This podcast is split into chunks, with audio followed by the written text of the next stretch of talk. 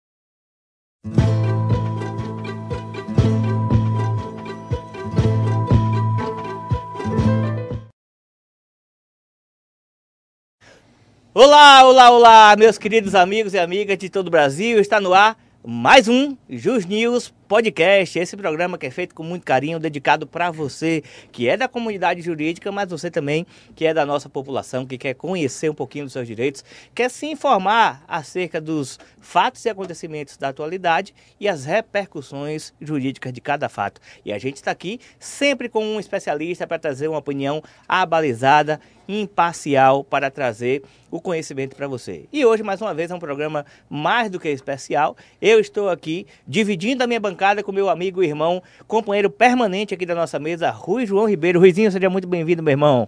Boa tarde, meu amigo. Boa tarde a todos os ouvintes, a todos os estudantes, advogados, sociedade civil, a meu amigo Hermes, Rodrigo e a todos que estão aqui hoje também nos acompanhando, Bia e Adélia e Batea.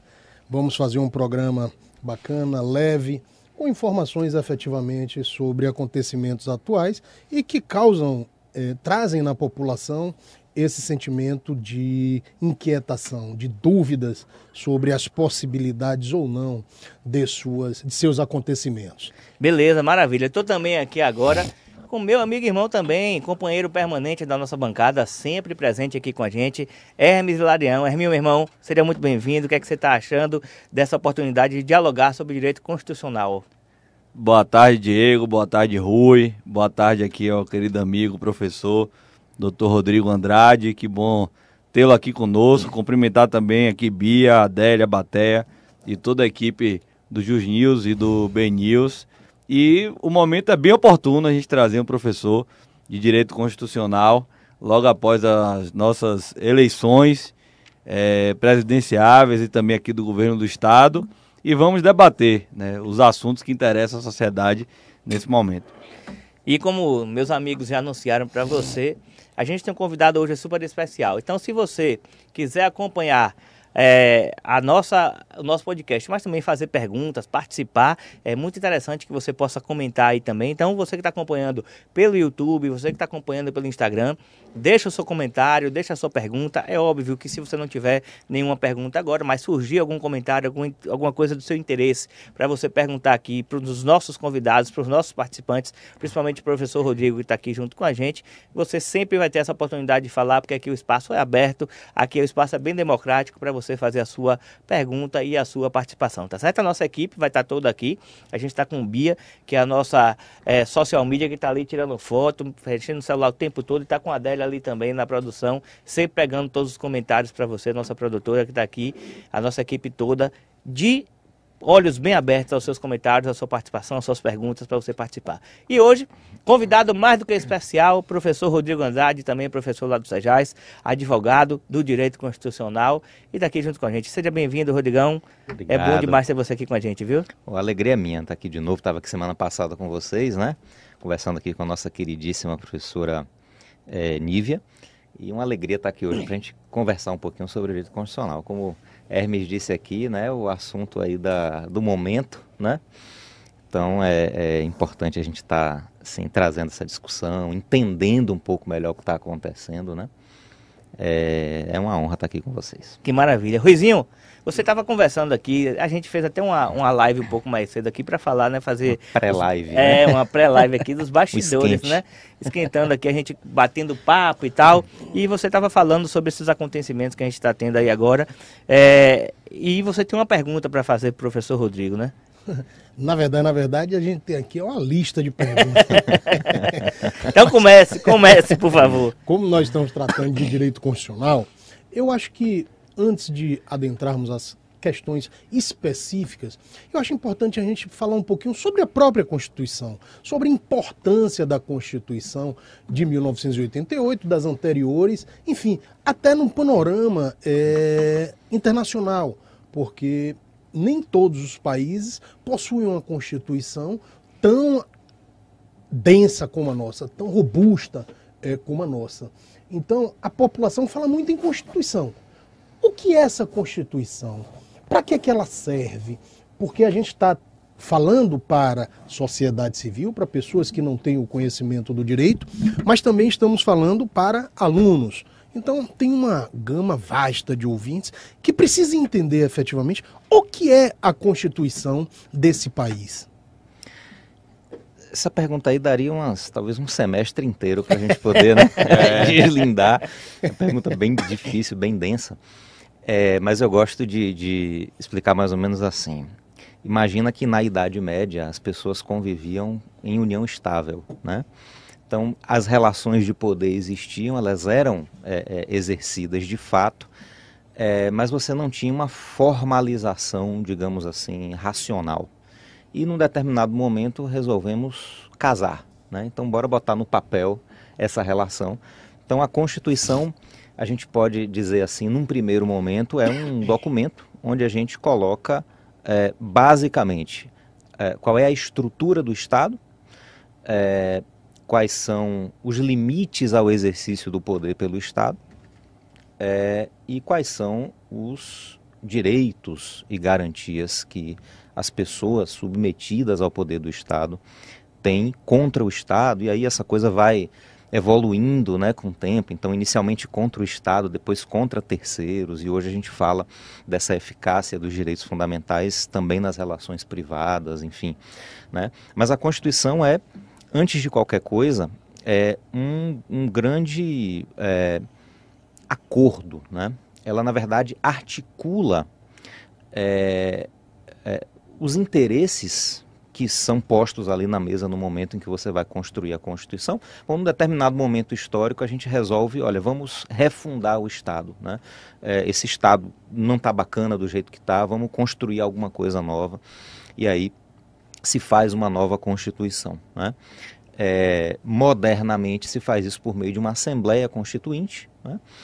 É, e essa Assembleia vai ser composta por representantes das várias, dos vários segmentos da sociedade, dos vários grupos de interesse na sociedade, é, que vão ali, evidentemente, tentar assegurar os interesses que, que eles estão é, representando. Né? Então, na Constituinte de 88, por exemplo, a gente veio de um sistema é, é, é, ditatorial, a gente vinha de um regime é, ditatorial, e a grande ideia era construir um regime democrático.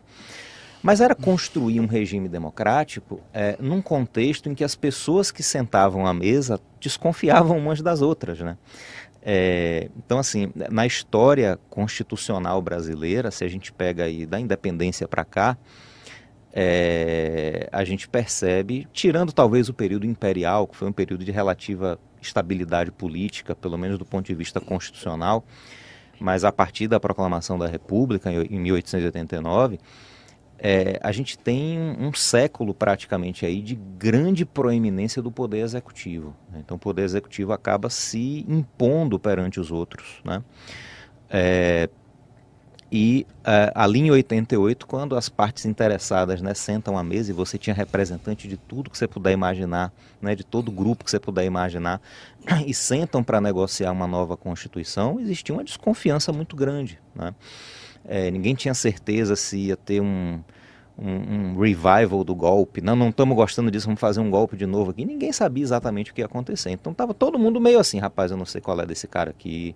Ó, bota isso aqui, ou então tira isso aqui, né? Então, é, é, foi necessário fazer né, é, concessões é, muito grandes de, de todos os grupos, né?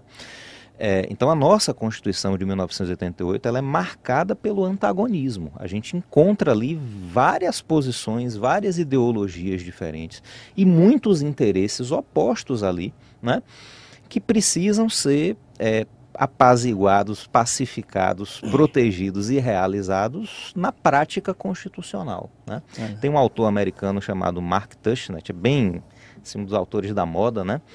É, que ele observa uma coisa bem interessante. Ele diz: olha, a gente tem a ilusão de que a Constituição garante os direitos para a gente. A Constituição não garante direito nenhum. Ela diz quais são os direitos que a gente tem. O que garante os direitos é o exercício democrático, né? É, é o dia a dia mesmo do exercício do poder, enfim, da, das reivindicações e das articulações, né?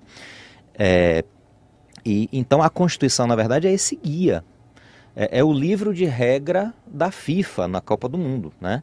Os times vão botar sua estratégia, vão definir seus times, vão definir suas jogadas, mas tem um livro de regra ali que estabelece, né? Até onde pode ir, até onde não pode, o que é, que é falta, o que é, que é pênalti, o que é, que é impedimento, né? Quando é que o VAR entra, quando é que não entra, enfim. E nem sempre as quatro linhas do campo são muito precisas, né?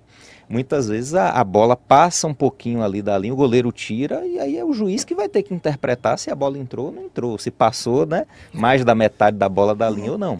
É o que leva à questão da interpretação judicial. Né? Mas enfim. em síntese, Uma né? síntese fenomenal. Mas assim, é, eu tinha um professor que me dizia o seguinte: se você pegar uma pessoa que nunca morou no Brasil, é, der a Constituição Federal, colocar dentro de um quarto, fechar as janelas e pedir para ela ler aquele livro, ela vai sentir no melhor país do mundo. Vai achar que está efetivamente protegida e com todos os direitos que um ser humano busca estar tá ali dentro. E na verdade, na verdade, é como você disse, nem tudo está dentro das quatro linhas. Né? É. Às vezes passa e não. E às, é. vezes, e às vezes o pessoal até modifica o que está dentro das quatro linhas a, a, seu bel prazer, a sua forma de interpretar, né? A gente tem essa questão de... E até a gente, às vezes, conversa, a gente fala, ah, vamos dar uma mensagem aqui no WhatsApp. Aí você manda o texto de uma forma, a forma como uma pessoa lê o texto, ela traz uma interpretação e traz outra interpretação. E quando você traz, nesse sentido, fazendo esse paralelo, dentro de um texto, um texto que traz uma norma, que traz uma regra, que impõe um limite, que estabelece direitos, estabelece dever, aí é que a margem de interpretação aumenta mais ainda, né? Entrando nessa questão do, da interpretação constitucional, muitas vezes, Rodrigo, a gente vê a, o choque até entre os próprios princípios da Constituição, uhum. né? A gente, a gente vê uma, uma questão polêmica que é posta para, sobretudo, o Supremo Tribunal Federal, que é o nosso guardião da Constituição, e aí, de um lado, ele vê um princípio que que está na Constituição, do outro lado ele vê outro princípio que está na Constituição. Como é que faz o julgador numa hora dessa, em que ele pega uma situação que é posta para ele fazer um julgamento que tem um choque de princípios, ambos constitucionais, portanto, na mesma hierarquia? É, é, também não é uma coisa difícil, assim, né? não, não, tem uma resposta. Mas eu posso te dizer, assim, em termos de talvez maio, pensamento majoritário, né? Muito baseado aí na, na teoria de Alex, é. ele vai fazer a, a famosa ponderação, ponderação dos interesses, né? É. é e aplicar ali o juízo de proporcionalidade, enfim, para tomar a decisão. Não tem jeito, né? Se você tem dois uh, direitos é, igualmente fundamentais, então de mesmo grau hierárquico, como você falou, que estão em conflito é, e eles se fundamentam em princípios, né? Quando se fundamenta na regra, é, é, é, é a solução acaba sendo um pouco mais fácil, né? Porque a regra tem aquela ideia do tudo ou nada, ou ela se aplica inteiramente ou não. Então, se você tem um conflito de regras, a gente aplica ali aquelas regras antigas da hermenêutica, né? Da, da maior hierarquia, é, maior especialidade, ou a, a norma mais recente, e exclui uma norma do sistema. Você não tem como excluir um direito fundamental do sistema. Né? É, os princípios não colidem é, em tese, eles colidem em, em, situações práticas, em situações específicas. Então, o que, é que o juiz tem que fazer? Primeiro, a gente não pode é, considerar nenhum princípio ou nenhum direito fundamental absoluto é, prima facie, o absoluto de imediato. Né?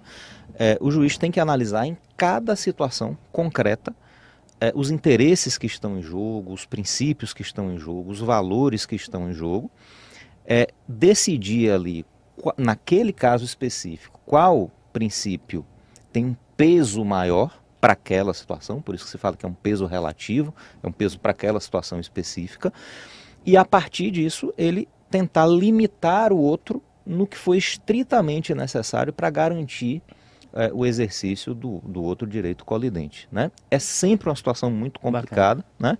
É, é, é, meio como dano moral. Né? É sempre quem paga acha que está pagando muito, quem recebe acha que está recebendo pouco. Né? Colisão de direito fundamental vai eu no vou, vou aproveitar agora, Rodrigo, e trazer para o contexto atual, né? porque hoje a sociedade brasileira tem debatido muito o direito, né? a liberdade de expressão, de uhum. manifestação, e muitas pessoas têm a falsa compreensão de que o direito à liberdade de expressão é um direito absoluto, ou seja, eu posso dizer o que eu bem entender. Quando na verdade no sistema jurídico brasileiro, na nossa Constituição Federal de 88, como você bem mencionou, nós não temos nenhum direito absoluto. Né? Eu não tenho direito de chegar aqui no podcast e ferir a honra de Diego. Né? Eu posso até eventualmente exercer a minha liberdade de expressão extrapolar a minha liberdade de expressão e esse abuso do exercício do meu direito sofreu uma consequência, né? Uhum. Ou seja, se eu ferir a honra de Diego, eu posso ter uma sanção do ponto de vista do direito civil e até mesmo do direito penal, uhum. se eu cometer uma injúria, uma difamação, é, uma calúnia. E as pessoas, até nesse contexto político, não estão sabendo conviver com, de um lado, o direito à liberdade de expressão, o direito à crítica, né? Ou seja, eu tenho o direito de criticar é, um ex-presidente, candidato a presidente da República. Eu tenho o direito de fazer críticas à atual gestão e também um candidato a presidente é, da República, mas eu, por outro lado, não posso contribuir com a desinformação, porque o princípio da veracidade é também um, um princípio norteador, inclusive do direito é, eleitoral. Então, uhum. eu, eu faço já essa reflexão, já trazendo também um pouco do que eu penso, é, mas também eu queria que você falasse para o público em geral, para que a sociedade. Eu acho que a gente está no momento da gente conscientizar é, e dizer à sociedade o que está lá na Constituição Federal, porque é a norma, é a norma básica e fundamental né, do nosso país. Então, é, eu acho que é possível sim, inclusive em países sérios, termos de um, de um lado o respeito à liberdade de expressão e de outro lado um respeito à preservação da veracidade do que é dito do que é veiculado nas redes sociais, né? E muitas vezes o judiciário tem que intervir para poder impor limite nesse abuso do exercício, né? A liberdade de expressão. Então, eu queria que você falasse um pouco disso para que, é, é, assim, eu acho que esse podcast tem essa missão também social de levar essa, é, essas informações para a sociedade de maneira geral, porque às vezes as pessoas ah, estão limitando minha liberdade de expressão. É a, a, é a, censura. Eu tenho a liberdade de dizer tudo que eu, que eu quero, do jeito que eu, que eu achar que é conveniente. Né? O nosso direito permite isso. Então... Hum, não, de maneira nenhuma, né? É, só para a gente entender o, o, porquê desse cuidado todo, né? É, uma, um, um, dos grandes, das grandes, digamos, é, inovações do ponto de vista constitucional do século XX foi a Constituição Alemã, 1919, a Constituição de Weimar, né? É, a Constituição de Weimar foi considerada na época uma das constituições mais democráticas do planeta, né? numa época em que a maioria dos países europeus ainda era muito liberal, né? ainda muito voltada àquela ideia da concorrência, da plena liberdade. É, a Alemanha. Pós Primeira Guerra, né? Logo no pós Primeira Guerra, a Alemanha já vem com uma, uma constituição é, fundada em, em, em é, direitos sociais, na ideia de participação democrática, enfim, de liberdade. É, e qual não é a nossa surpresa e o nosso choque, né? Quando a gente se dá conta de que é, todo o, o, o funcionamento do regime nazista na Alemanha se deu sob a vigência da Constituição de Weimar. Né? Então, a Constituição extremamente democrática, extremamente aberta à participação popular, extremamente aberta a pautas sociais. É, e uh, o exercício desses direitos se deu de forma abusiva, né? E o abuso desses direitos garantidos por aquela Constituição acabou levando à erosão daquela Constituição, né? Então os autores falam hoje em erosão constitucional. É quando você vai forçando, forçando, forçando, forçando, empurrando, empurrando, e ela vai se despedaçando aos poucos, né? E a a, a, a vida de uma Constituição, a sorte de uma Constituição começa a acabar quando as pessoas começam a perder a fé, começam a perder o respeito e a confiança nessa Constituição. Né? É, então, por isso, toda essa preocupação no sentido de, olha, a gente precisa proteger o que tem a Constituição, não há direito absoluto, né? nem o direito à vida é absoluto, porque a própria Constituição prevê a hipótese de pena de morte, né? no caso de guerra, morte por fuzilamento. Né? Então, é, é, não há direito absoluto, a liberdade de expressão não é absoluta. Né? É, existem limites. Bom, esses limites vão ser definidos basicamente na jurisprudência. E a jurisprudência não tira um coelho da cartola, ela se baseia muito na discussão é, dos teóricos, dos estudiosos daquele assunto, da doutrina, como a gente chama no direito. Né? É, e um dos limites mais importantes da liberdade de expressão é exatamente o discurso de ódio, né? o, a, a, a, o discurso é, mentiroso, né, aquele que, que, que gera desinformação. É, é, se diz né, que nós temos que ser tolerantes, exceto com os intolerantes. Porque se a gente for tolerante com quem não é tolerante, essa pessoa vai ocupando os espaços, ela vai crescendo, ela vai é, é, se, se, ampliando ali né, seu, seu alcance e acaba, como ela é intolerante, ela não vai ter tolerância nenhuma quando ela chegar no poder. Né? Então, na verdade, você pode dizer o que você quiser, você pode externar a sua opinião, você pode discordar é, do resultado da eleição, se, se, mostrar triste, chateado com o resultado, você pode se, se, mostrar triste com o desempenho de um presidente, ou de um ministro do STF, ou de um parlamentar, desde que você não é, pratique o discurso de ódio, desde que você não incite a violência contra aquela pessoa, né?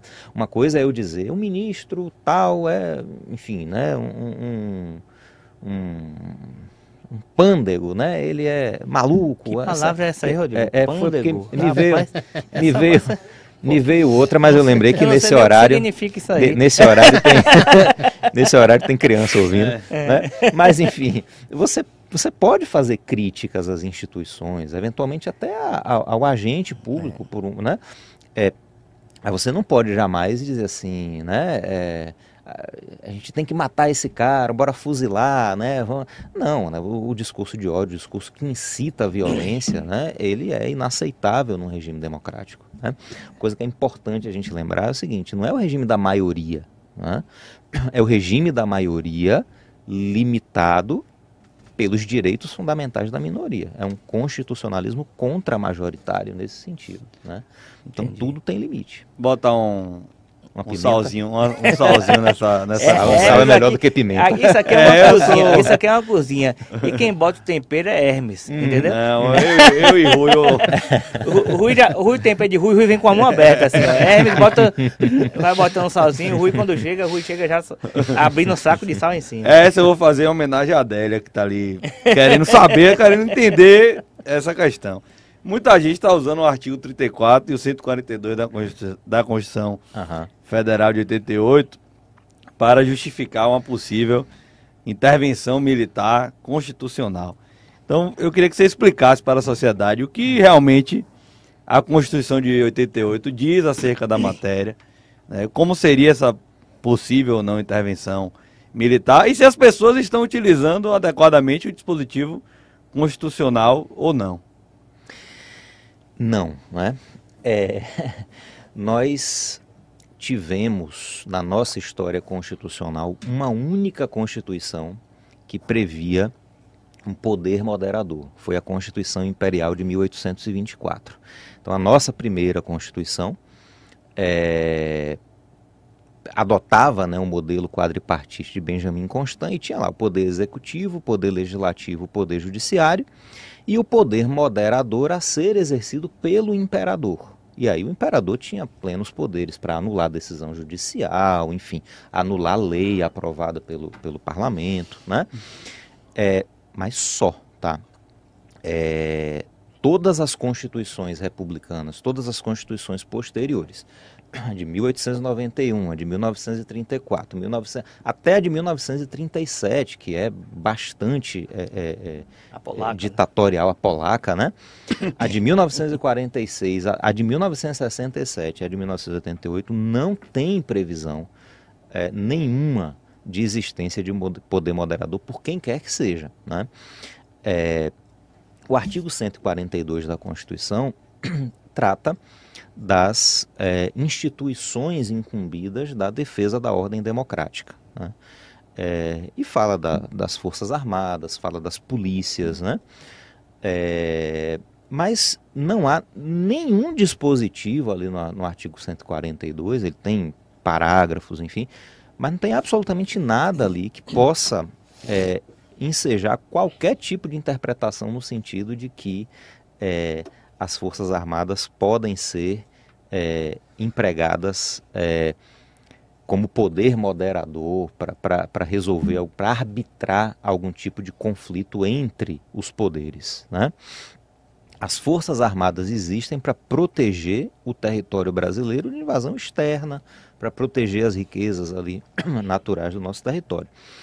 É, então não há, é, um- é uma interpretação, é, é forçar muito a barra né, para enxergar ali uma possibilidade nesse sentido. O artigo 34 é, trata das hipóteses de intervenção federal. tá? Não é intervenção militar, não tem intervenção militar na Constituição. Não existe previsão para isso. Não existe. É intervenção federal. O Brasil é uma república federativa, né? nós adotamos a forma federativa de Estado. Significa que ah, o poder é exercido de maneira descentralizada. né? É, e essa descentralização, você tem ali o órgão total ou central, que é a União, você tem os entes parciais, você tem ali os estados, tem os municípios, né? tem o Distrito Federal como entes federativos que são dotados de autonomia. Então, cada um vai ter ali o seu autogoverno, enfim, né, a- a- os elementos ali que caracterizam a autonomia. O que pode acontecer é a existência de um conflito federativo. né? Então, é, o, o- o- o princípio básico da federação é a impossibilidade de secessão. Não há direito de secessão como regra no Estado federal. Né? Então, nenhum Estado pode se declarar independente, pode deixar a federação. Né? É, se houver qualquer tentativa nesse sentido, ou seja, qualquer tipo de violação ao Pacto Federativo, é, isso enseja a intervenção da União no Estado para restabelecer a normalidade federativa. né? Mas com essa divisão. A União intervém em estados e, eventualmente, o Estado intervém em seus municípios. Então a gente tem a intervenção federal, tem a intervenção estadual. O artigo 35 trata da intervenção estadual, o 34 trata da intervenção federal. Então, as hipóteses de intervenção federal previstas ali no artigo 34, você pode ver que todas estão ligadas a, ao restabelecimento da normalidade é, federativa. Então, é quando tem tentativa de secessão, é quando tem invasão, por exemplo, de um Estado sobre o outro, né? É, outras hipóteses previstas ali de não aplicação, de não repasse das, das, é, das verbas obrigatórias né, constitucionais do Estado pelo Estado para o município, né? porque aí o, o Estado vai estar sufocando a autonomia municipal, então a, a União entra ali para intervir no Estado e normalizar esse fluxo orçamentário. Então, são hipóteses, mas hipóteses muito controladas. Né? A gente tem a possibilidade da intervenção de ofício pelo presidente da República, mas é, mesmo para fazer isso, ele precisa, por exemplo, consultar né, o Conselho da República, o Conselho de Defesa Nacional. A gente teve um caso aqui em 2017 que o presidente Michel Temer declarou, né, decretou intervenção no Rio de Janeiro. Inclusive constitucionalista ele. Um né? grande, um dos maiores é. constitucionalistas do Brasil. Né? É, e a coisa estava ali tão... Assim, é, nós não tínhamos tido ainda intervenção na, na vigência da Constituição de 88, então a coisa estava meio assim ainda, né? É, o presidente tem que ouvir esses conselhos, mas o parecer é opinativo, então ele não vincula o presidente da República. Então acabou que Temer decretou a intervenção, e aí depois lembrava, é, não ouvia os conselhos, vamos marcar aí. Ele, não, você tem que ouvir primeiro, então tem todo um trâmite, aí ele cancelou, né? Revogou a, a, a, a decretação, decreto, e aí foi, seguiu a tramitação. Ouviu o Conselho da República, ouviu o Conselho de Defesa Nacional, decretou a intervenção. Há vários limites estabelecidos ali no artigo 36 da Constituição para a decretação do Estado do, do da intervenção. intervenção federal né, inclusive de, de, de é, da necessidade do controle político pelo Congresso Nacional. Então, o presidente decreta a intervenção, ele tem que encaminhar isso para o Congresso Nacional apreciar, né? É, se, se é, é, chancela, né? se, se, se ratifica a, a, o decreto. É, então não é uma coisa. E, e, e, outra coisa, né? Todos esses estados é, digamos assim, críticos né, de defesa das instituições, é, eles são regidos pelo princípio da é, necessidade. Né? É, ou seja, você só pode decretar intervenção, você só pode decretar estado de defesa, você só pode decretar estado de sítio se não houver nenhuma outra medida capaz de resolver aquele problema. Então, é, ele é a última carta na manga mesmo para que se possa tentar restabelecer a normalidade federativa, no caso da, da, da intervenção, ou a normalidade democrática nos outros casos. Eu acho que está claro demais a, a ponderação, a pontuação de Rodrigo, mas é, estamos vendo dentro desse contexto e tudo em decorrência dessa polarização, é, alguns empresários fechando suas empresas. Dizendo, bem, é minha propriedade, é meu e é meu, faço o que eu quero e o que eu bem entendo é meu direito à propriedade, que é um direito constitucional, nós sabemos disso. Ao lado disso, nós vemos é, que estes empresários estão sendo punidos, estão sendo multados é, pelos, pelos órgãos competentes, porque está violando é, a lei. É o chamado lockout. É, eu acho que é o momento de a gente trazer de uma forma mais clara para a sociedade a possibilidade, há ou não, do direito de greve é, do empresário. Ele, existe o direito de greve do empresário? Ele pode exercer? Como é essa, essa tão propalada é, possibilidade de fechar a minha empresa? É uma pergunta acho quase que, trabalhista. É, acho que está mais na praia de Diego, né? aí, Diegão, aí Não, que, mas a, a, a, é, do ponto de vista trabalhista, Rui é, é advogado trabalhista consagrado. Onde Rui está, eu estou na cadeira da, de aprendiz, né? Onde Rui chega, eu sou o aprendiz, ele é o professor. Aqui é para trazer aquela discussão sobre a ponderação, né, das É, normas a- constitucionais. a- a questão- Direito à pro- propriedade, direito É, à dignidade do trabalho, direito ao trabalho, enfim. Do ponto de vista trabalhista, e aí você faz essa ponderação constitucional, a gente tem um- um- uma legislação específica, né, que é a lei de greve, a lei 7784 de 89, que ela prevê justamente essa, lá no, no artigo 7 né, ela prevê justamente essa impossibilidade de o empregador forçar a, a paralisação das atividades. É, a, a greve é um direito constitucional, você vai falar aí de- do artigo 8 da Constituição, e do artigo 9 né, que fala do direito de greve, e, e vai falar, e, e do ponto de vista infraconstitucional, a gente tem essa lei 7784 que fala que a, a greve ela é nada mais do que uma paralisação eh, pacífica, voluntária, temporária, parcial ou total, da prestação pessoal de serviços ao empregador. Então a greve ela sempre é uma iniciativa do empregado. E aí o que é vedado nessa lei é justamente essa paralisação pelo empregador.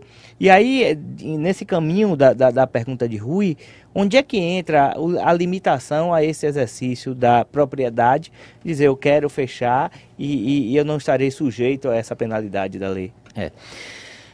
A gente pode analisar isso de vários pontos de vista diferentes. Assim, uma, uma possível análise é você pensar o seguinte: uma das grandes conquistas do Estado moderno, né, em relação à, à Idade Média, é exatamente a é, substituição da autotutela né, pela tutela estatal. né. É, então a gente não pode fazer justiça com as próprias mãos como regra. né. O nosso sistema jurídico, pelo menos que me ocorra aqui agora, só prevê três hipóteses de autotutela hoje. A legítima defesa, lá no direito penal, a legítima defesa da posse, lá no direito civil, né? e o direito de greve do, do- do- do empregado. É, o que não está abarcado nessas exceções entra na regra. Né? É, então você não pode partir para autotutela simplesmente dessa maneira. É, essa é uma maneira de enxergar. Agora, do ponto de vista constitucional, eu acho que o Rui tocou numa questão aí importantíssima. Né? É, a Constituição fala em diversas passagens diferentes do direito de propriedade. né?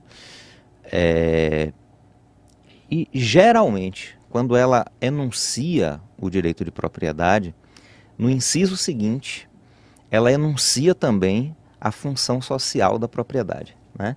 Então, quando ela fala ali, a todos é garantido o direito de propriedade no artigo 5 inciso 22, no inciso 23 ela diz, a propriedade atenderá a uma função social. Né?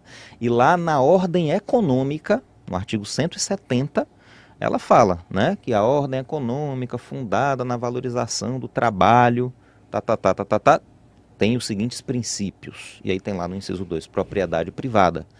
E no inciso 3, função social da propriedade. Né? Então, o direito de propriedade não é um direito absoluto, tampouco. Né? Todo direito tem limite. E a propriedade existe para que a ela se dê uma função social, para que ela seja, seja exercida em conformidade com uma função social. Né? É, a Constituição dá algumas ideias do que possa ser essa função social, embora, embora ela não estabeleça um conceito muito claro. né? Então, quando ela fala, por exemplo, lá da função, so- ela fala da, da propriedade rural, né, que atende à função social, quando, é, enfim, obedece a todas as normas trabalhistas, ambientais, enfim, né? É, e quando fala da propriedade urbana, que ela é, é, obedeça ao que está estabelecido no plano diretor municipal. Né? Então, evidentemente que as empresas, as indústrias, né, comércio, o setor produtivo e de prestação de serviço, é, eles existem com a finalidade de é, proporcionar o acesso a bens e serviços pela população. Né? Então, você simplesmente é, é, é, parar, né, a- enfim, encerrar e suspender esse exercício sem uma motivação legítima, né, pode ensejar eventualmente uma interpretação de que você está assim violando a função social da propriedade. Né? Não é porque eu sou dono que eu posso fazer absolutamente tudo que eu quiser com a coisa. Né? Então, é, a, a, a grande questão é assim, duas coisas que se falam em relação aos direitos fundamentais, aqueles direitos previstos na Constituição. É, eu, eu até falei na semana passada, né? Bob falava isso lá nos anos 70 já. É, hoje não é tanto uma questão de previsão, é uma questão de efetividade. Né? Os direitos estão todos aí reconhecidos, mesmo aqueles que não estão expressamente reconhecidos podem ser reconhecidos, né? porque a própria Constituição autoriza isso, né? lá nos parágrafos do artigo 5 é, Agora, é, o, o, uma outra questão né, sobre os direitos fundamentais é que se você olhar direitinho, não são só direitos, né, são direitos e deveres fundamentais. Então a gente tem que ter a consciência de que é, se eu reconheço, por exemplo, que Diego tem um direito fundamental, significa que eu tenho, antes de qualquer coisa, o dever de respeitar esse direito, né? Então, o exercício de um direito não pode ser é, é, um direito não pode ser exercido é, com a intenção de inviabilizar o exercício do direito por outra pessoa, né? A própria Constituição diz isso quando fala do direito de reunião, né? É livre a reunião, pacífica, sem arma, né? Em local público, você tem que comunicar à autoridade competente para que ela garanta a segurança, organize o trânsito, enfim. Né? Mas você não pode fazer isso se já tiver outra manifestação marcada naquele mesmo dia e local com a finalidade de inviabilizar o exercício daquela outra. A própria Constituição já estabelece isso. Ah, Rodrigão, mudando um pouquinho o panorama, mas considerando que aqui a gente tem na mesa é, quatro advogados, e sei que tem muitos advogados assistindo a gente aí agora, é, advogados e advogadas, inclusive, do ponto de vista da advocacia constitucional, quais são os maiores desafios para um advogado que nesse momento ele quer se enveredar nessa área da advocacia constitucional, o que é que ele pode fazer, quais são as principais formas de atuação, porque a gente vê a, a, as áreas mais comuns, é o direito do trabalho, que é a melhor de todas, eu sinto informar, mas... É a que dá mais dinheiro, então. Não, não, não. No caso de Rui, sim. Não. tem o direito eleitoral, que é uma área muito bacana sofrida. também. É, sofrida demais, né? Sofre em Paris. E aí tem outras áreas, direito civil, etc., e a gente ouve falar pouco da advocacia prática constitucional. Como é que atua o advogado constitucionalista? Quais são os maiores desafios? O que é que você diria para uma pessoa que nesse momento está querendo conhecer essa área para atuar? É, é, muito difícil assim você falar de advocacia constitucionalista é, no sentido mais tradicional, né? É, quando você fala de advocacia na área constitucional, é, é basicamente a gente está falando de atuação perante o STF, né, ou o Tribunal de Justiça, eventualmente, nas ações de controle concentrado. Né. É, eu, eu, sempre brinco assim com, com os alunos né, em aula e tal. Eu digo assim, sempre que você estiver escrevendo a sua petição inicial, você vai começar o processo. Mas lembre sempre de tentar é, atrelar a sua argumentação de alguma forma, mesmo que seja indiretamente, à Constituição. Porque se você discute desde o início ali alguma matéria constitucional, se você já traz ali um fundamento constitucional para a sua discussão, isso lhe dá a oportunidade de eventualmente levar o seu processo até o STF, Exato. por recurso extraordinário. Penso né? muito nisso. Você tem que pensar nisso, é, você tem que pensar nisso. Eu brinco assim, digo, quando você estiver sentado escrevendo a inicial, não fecha o olho e pensa no juiz, não. Você fecha o olho e pensa lá em Gilmar Mendes, pensa lá em Barroso, né? pensa lá em Rosa Weber, lendo, né? Eu quero, minha petição pode chegar lá, se for o caso, se for necessário, né? Então, na verdade, é, o, o direito constitucional vai lhe dar aquele embasamento, né? É, e aquela visão mais sistêmica do direito é, que lhe permite atuar de maneira mais competente, digamos assim, é, em casos difíceis. Né? Quando você tem um caso daquele do dia a dia, aquele caso mais tranquilo, mais corriqueiro, mais fácil, hum, você não vai ter uma presença tão grande, talvez, ali, né, do direito constitucional. Direta, né? Direta, é. direta não.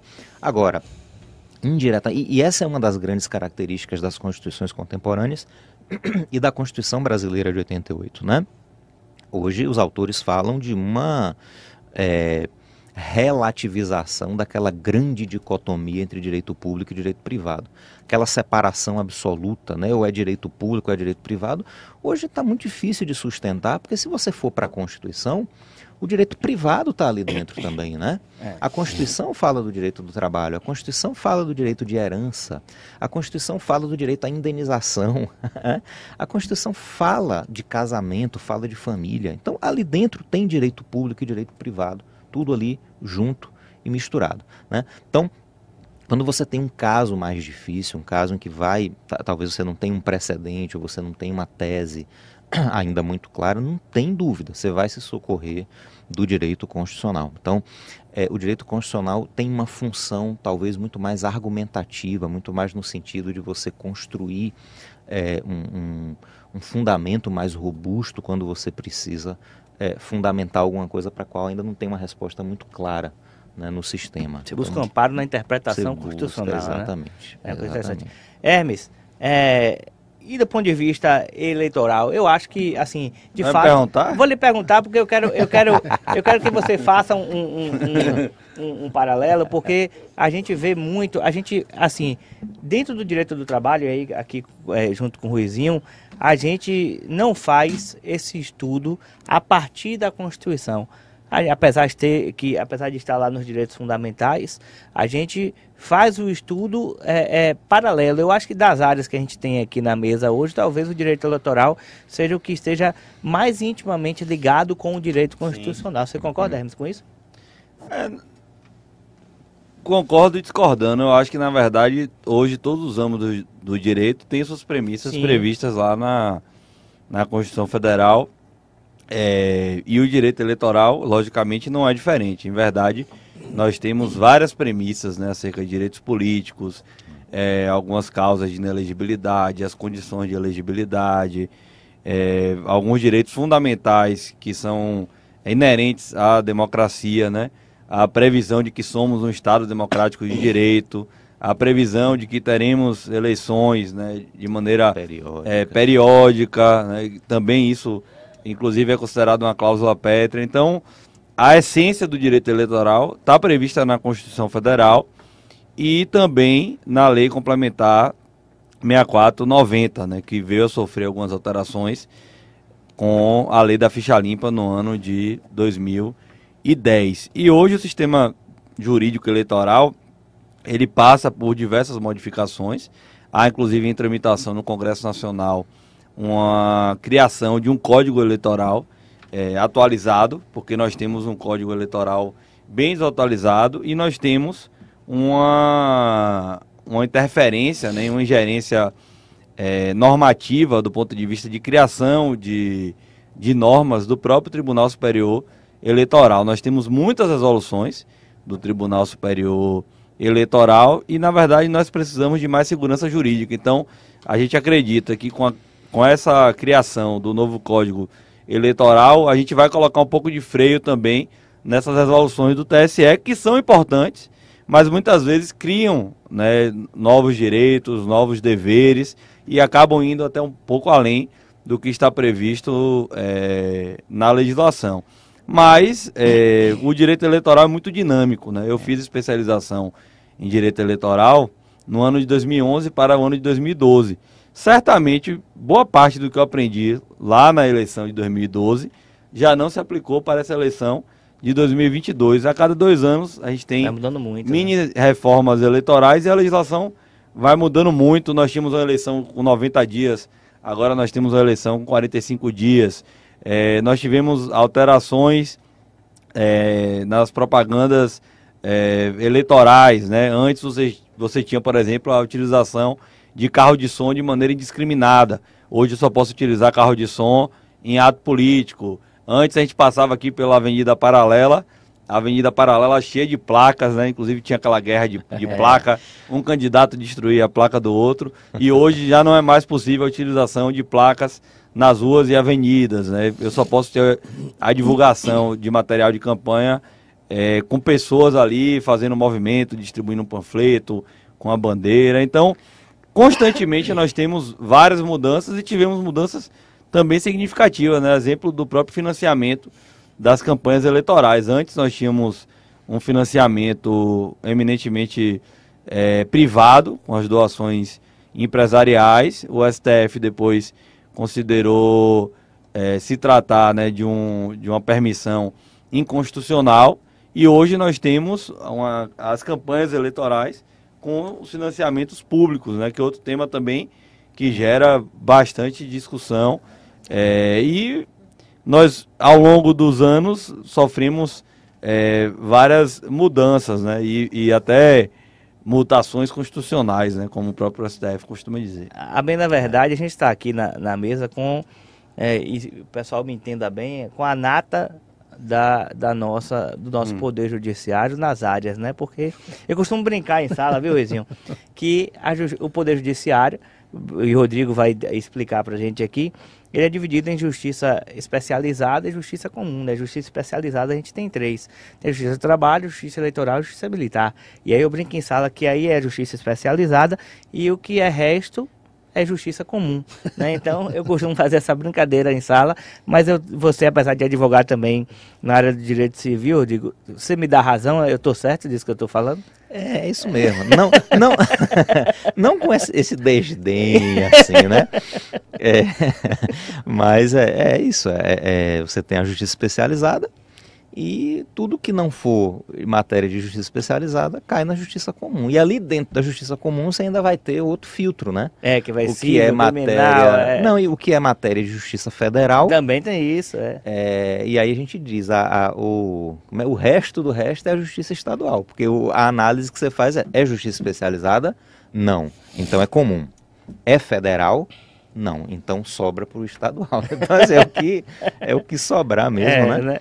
Mas, Mas é é, isso. tudo é E, e nós temos ainda também, a né? justiça eleitoral no nosso país, que é uma exceção, né? É. Em muitos países não temos uma justiça especializada, inclusive um, um Tribunal Superior Eleitoral e os tribunais regionais eleitorais que tem mudança de composição a cada dois anos, né? Então temos uma dinâmica muito grande também do próprio entendimento, né? Da, é, da justiça eleitoral e isso por vezes até uma crítica que eu faço gera uma insegurança jurídica porque às vezes para a advocacia eleitoral é difícil dizer o que pode ou não pode na eleição porque em uma eleição é, o TRE não só aqui da Bahia mas de vários estados tem um entendimento em relação à matéria aí depois de dois anos muda depois o, o entendimento anterior volta a ser aplicado então por vezes para nós advogados eleitoralistas, é difícil até dar uma opinião acerca de uma matéria. Tem um, um advogado um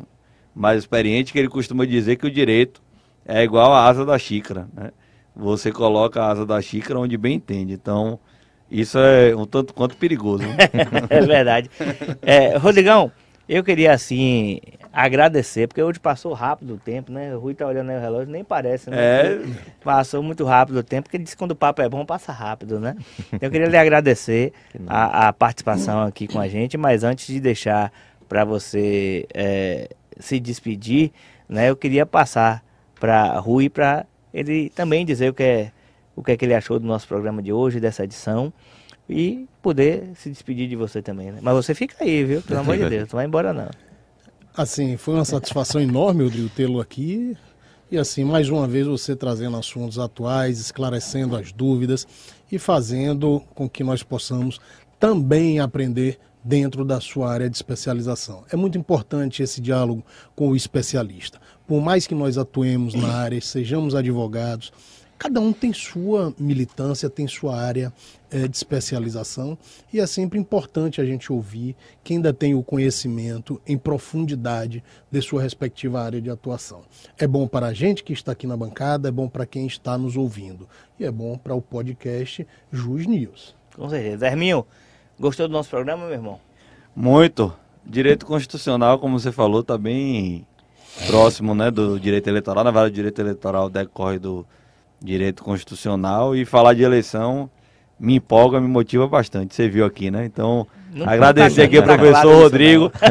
Dá pra gente bater um papo aqui de mais uma hora, mais ou menos, né? Daria. O bom é que os programas tem sido nesse- sempre nesse sentido, né? Sempre fica aquele gostinho É. de que quero mais. E daqui a pouco você vai puxar o momento Sejais. Sim. E eu vou confessar que o professor Rodrigo, eu tinha vontade de fazer a minha segunda fase em constitucional, mas bateu um medo danado e eu fiz trabalho na época, viu, Diego? Você não... Graças a Deus. Tá vendo? Eu fui pelo certo. Você é Mas valeu, por isso, graças a. Deus. Obrigado, meu Rodrigo. Você não foi aluno Nada. de Diego, senão você não teria esse medo. Ele tem idade pra ser meu, ele tem idade pra ser meu professor. Tenho, tenho, tenho mesmo, né? É, mas antes de, de- Eu sempre peço para que o, o- o nosso convidado, Rodrigão, ele deixe uma mensagem, mas eu queria antes falar do Momento Sejais, que você vai participar como professor da casa, né? E esse Momento Sejais é porque o nosso podcast aqui, o Juiz News, ele é feito em parceria com o curso Sejais. E lá no curso Sejais agora a gente está com diversos cursos preparatórios para você que é da área jurídica. A gente está com curso preparatório para a OAB, tanto a primeira fase quanto a segunda fase. Devo dizer a você que a gente começou hoje nosso curso preparatório para a primeira fase. Comigo, a aula hoje foi de processo do trabalho, tá? Então, se você quiser assistir, as primeiras aulas são gratuitas, né, Rodrigão? Estão lá como as primeiras aulas gratuitas. E você tem a semana inteira para poder assistir essas aulas gratuitas junto com a gente. E a gente está com uma promoção maravilhosa. O nosso curso funciona com um esquema 3 em 1. Você vai acessar o nosso curso, uma vez que você se matricula, você vai ter acesso a um curso com o nosso calendário todo pronto. Ou então você pode, junto já no pacote, acessar um curso que já está com as aulas todas gravadas, atualizadas para você, que se quiser montar o seu cronograma, diferente do cronograma do curso, você vai ter essa possibilidade também. E a gente tem um curso de questões que antes era vendido à parte pelos Sejais, agora está dentro do pacote, que vem já com um e-book de mais de 1.700 questões para você responder, todas com comentário, bem organizadas, né? Rodrigão participou da construção também É. desse material junto com a gente.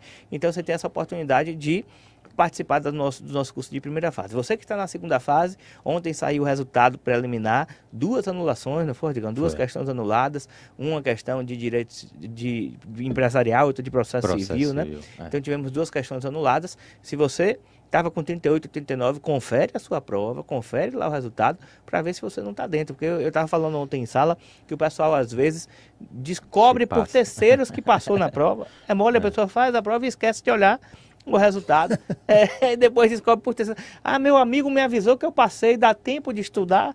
Rapaz, vamos correr atrás. Então, aproveite para você que conhece alguém que fez a prova, você que fez a prova, avisa a galera, porque foram duas questões anuladas, né, Rodrigão? Então, os Exatamente. cursos de segunda fase estão lá, com as primeiras aulas gratuitas que foram até ontem, mas você pode assistir as aulas gratuitas que estão lá gravadas e disponíveis. Mas a partir de agora, se você quiser assistir ao vivo junto com a gente, você deve estar matriculado na nossa segunda fase. A gente tem segunda fase lá em todas as disciplinas, exceto o direito empresarial. O Rodrigão lá é professor da segunda fase de direito constitucional e direito civil, né, Rodrigão? Exatamente. E a gente está lá bombando, né? A segunda fase está bombando. Graças Tamo a Deus. cami- graças a Deus, caminhando aí com o pessoal. Falta um mês e pouquinho para a prova, né? É. Então a gente está aí numa preparação super intensa com o pessoal, né? Chegando junto aí. E eu tenho falado pro pessoal que vai fazer a prova agora, do 37º exame, que é a última prova com 17 disciplinas, né, Rui? Depois agora, no 38º exame, vão entrar mais três matérias na primeira fase, direito previdenciário, direito financeiro e direito eleitoral, né, com o nosso professor Hermes Hilarião, que está aqui. Tá, prepa- tá se preparando, Herminho, para jogar duro nessas aulas? Tô estudando todo dia, seguindo suas orientações aí. como se precisasse estudar mais alguma coisa, né? Mas é, o homem vai chegar aí quente, viu? É, mas é um grau de dificuldade, apesar da, da, da qualidade dos professores que vão entrar nessas três matérias, é um grau de dificuldade porque é uma página em branco, né, Hermes? A gente não sabe como é que a banca vai se Sim. comportar, não sabe o perfil, né? Vai ser um desafio, porque não tem histórico, né? A gente não sabe qual a tendência da banca, o que pode ou não cair na prova. Então, os alunos terão que estudar um pouquinho mais. E isso também vai provocar, perante as faculdades, as universidades, a necessidade de ter a matéria de direito eleitoral durante o curso de direito, porque eu, por exemplo, não tive a matéria na minha faculdade. Sequer tinha a opção de estudar direito eleitoral na minha faculdade na época. Como eu cheguei depois de você, na minha época foi facultativo, entendeu? Foi, era, era... É porque a sua faculdade já estava prevendo o futuro. É. A minha, nesse aspecto, foi falha. entendeu? Mas, de fato. Aí eu queria, antes da gente encerrar, inclusive, aqui, de trazer a mensagem de, de Rodrigão, aproveitar também para você, Hermil, conversar, explicar rapidamente desse evento que a gente vai fazer aí, que o AB Jovem está programando. Você quer que E o você pode- Sejais é também parceiro, Parceiro, apoiador é. do evento. O que é que você E tem eu- para explicar? O que é que é esse evento aí? Nós teremos pela primeira vez na Bahia o Encontro Nacional da Jovem Advocacia entre os dias 30 de novembro e 2 de dezembro, um evento que vai reunir toda a advocacia do Brasil. Nós temos delegações aí de norte a sul, pessoal vindo do Rio Grande do Sul, do Amazonas, caravana do Tocantins, ônibus vindo do Tocantins, do Piauí, do Pará, de Alagoas, do Mato Grosso do Sul, enfim, a advocacia de todo o Brasil, com a presença também da diretoria do Conselho Federal, com a participação de ministros do Superior Tribunal de Justiça, com vários professores, vários painéis, enfim, uma programação fantástica. Acessa lá enjabahia.com.br, vale a pena conferir. O Sejais é também parceiro do evento e eu tenho certeza que vai ser um dos maiores eventos jurídicos do Brasil. Se não Podem esperar. Se não, mas eu Não, botando... não sei se a gente vai conseguir bater a Conferência Nacional da Advocacia, porque o Conselho Federal tem um, um, um peso, inclusive financeiro, maior do que a gente. Mas o evento promete, serão três dias e a gente vai ocupar praticamente todo o centro de convenções e vai- o evento vai ser bem bacana. E Depois pessoa- tem uma festinha boa, né? Tem. Eu soube que vai ter uma festinha boa. Tem a programação, amanhã a gente vai divulgar. Tem a programação festiva na quarta-feira, após a abertura do evento, com o ministro Salomão, o ministro Humberto Martins, os dois do STJ. Nós teremos uma celebração festiva. Olha como o nome fica mais bonito, né? Uma celebração festiva. Aqui na Bahia Lá mesmo no reggae, centro né? de convenções. E realmente o evento está ficando bem bacana. A gente está ocupando praticamente todos os hotéis é, da cidade. O evento está ficando bem bonito. Uma mobilização muito boa. E se a pessoa quiser se inscrever, como é que faz? Acesse o, o site enjabahia.com.br. Tem a opção de fazer inscrição individual ou em grupo. Jovem Advocacia, estagiário de direito, ou seja, os estudantes de direito, tem é, um desconto de 50% na inscrição.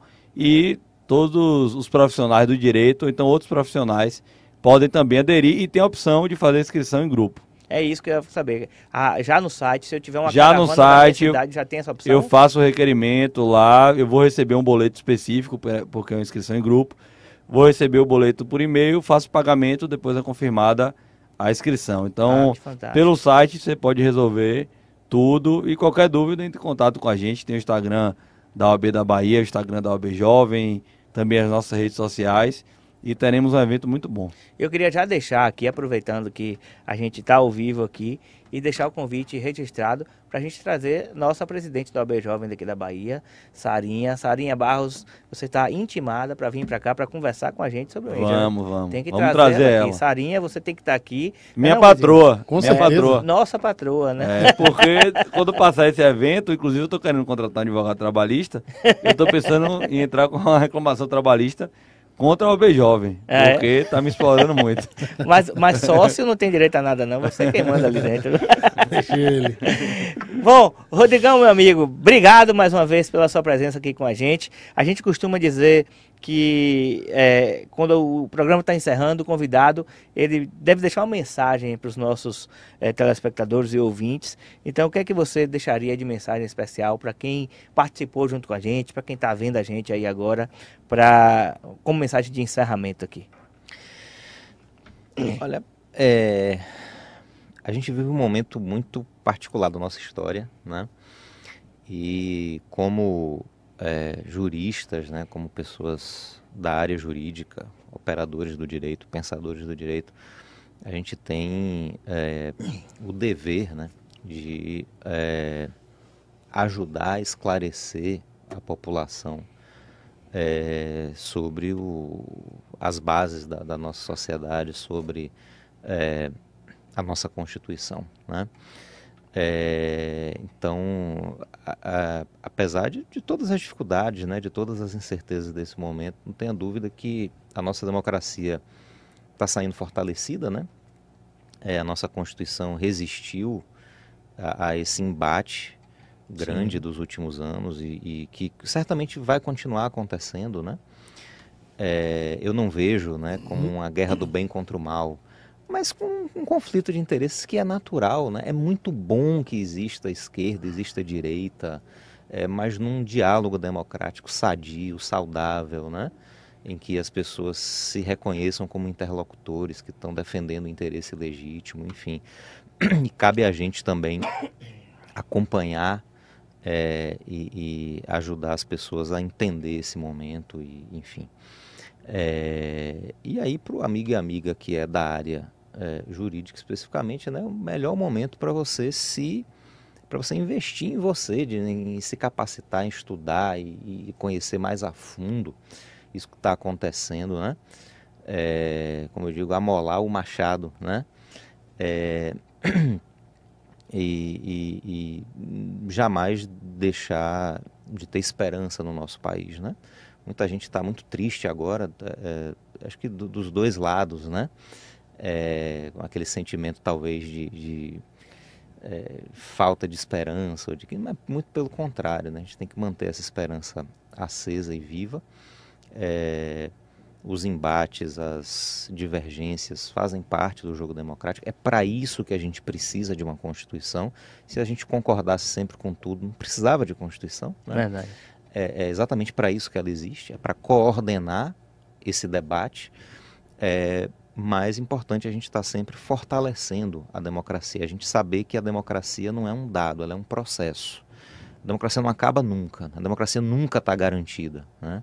Ela é construída todo dia, todo dia um pouquinho. E se a gente cochilar, né, é, talvez o trabalho de décadas aí possa ir por água abaixo. Então, é, a gente está vigilante, está atento é, e sempre disposto aí a é, engrossar as fileiras, né, da defesa da democracia.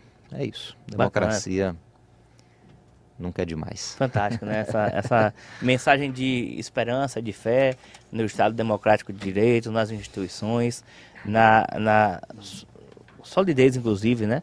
Das instituições do Estado Democrático de Direito. Isso é fundamental a gente não desistir do nosso país, né?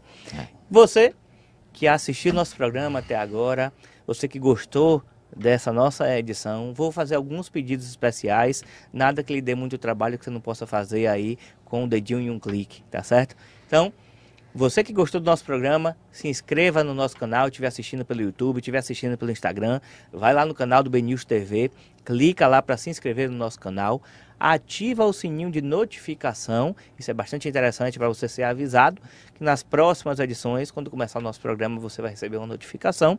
E aí é interessante também você clicar lá no curtir, porque aí o YouTube vai entender que o nosso conteúdo é relevante, vai entregar para mais pessoas, mais pessoas vão ter acesso a essa informação. E óbvio, é claro, é muito interessante que você pegue esse link desse programa, que está disponível, estará disponível logo após a gente encerrar aqui também, compartilhe com os amigos, compartilhe no grupo da família. Tem muita gente da família que é desinformado, que não tem acesso à informação. E você, por ser uma pessoa privilegiada, por ter acesso ao tipo de informação que a gente está disponibilizando aqui, tem essa missão, essa missão de propagar esse conteúdo, de propagar o conhecimento com qualidade, com verdade, e você pode fazer isso ajudando as pessoas de sua família também, seus amigos, os colegas, divulga nos grupos do WhatsApp, para todo mundo, que assim a gente vai poder trazer mais pessoas de qualidade, como o professor Rodrigo, para poder vir para cá também. Eu estava falando, viu, Rizinho, que eu Não. O povo de assistir os anteriores também. Sim, lá se você entrar lá no canal, eu estava falando até com a Adélia mais cedo aqui, né? Se você quiser, você entra lá no BNews TV, vai lá na parte de playlists e vai ter lá Juiz News e aí você tem todas as edições passadas, né? Todas as edições passadas você pode assistir, tá tudo lá. Você pode fazer uma maratona. Que tal uma maratona do Juiz News? Pô, Pô. bacana, hein? Fantástico, muito conteúdo. Se você, se a cabeça não pifar e não sair fumaça, você vai estar expert em qualquer assunto aí jurídico que puder a gente discutir, tá bom? Então, é muito Já tem que interessante colocar isso. como atividade dos professores, né? Claro. Para os alunos. É. Cobrar, fazer questão. Professor de faculdade botar o pessoal, é verdade, viu? Fica a dica aí para os professores, amigos queridos que estão acompanhando a gente aqui, viu? Tava falando com o pessoal aqui que semana que vem é meu aniversário, no dia da, da edição, e aí o pessoal falou, não, mas você não pode faltar não, você tem que vir para cá. Eu falei, ó, semana que vem eu não venho, que é meu aniversário. Aí o pessoal falou, não, você tem que vir, tem que vir, então vou ter que, né, depois dessa Tem que intimação, estar né, aqui. essa intimação aí, eu vou ter que estar aqui nesse programa junto com a gente, mas obviamente vai ter mais um convidado ou convidada super especial para estar aqui junto com a gente no próximo programa, tá certo? É com essa dor no coração que a gente se despede, mas na certeza de que o próximo programa será tão especial quanto esse, tá bom? Gente, obrigado pelo carinho, fiquem todos com Deus e até a próxima. Valeu!